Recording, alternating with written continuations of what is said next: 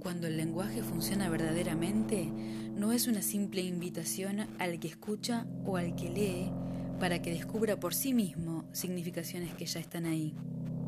La verdadera función del lenguaje no es expresar algo que ya existe en un mundo que ya existe. Hay, para las expresiones ya adquiridas, un sentido directo expresa punto por punto los giros, las formas, las palabras instituidas. Pero el poder del lenguaje instituye algo tenso en los sentidos, constituye sedimentos, los sacude para hacerles decir no se sabe qué, ni a quién, ni para qué.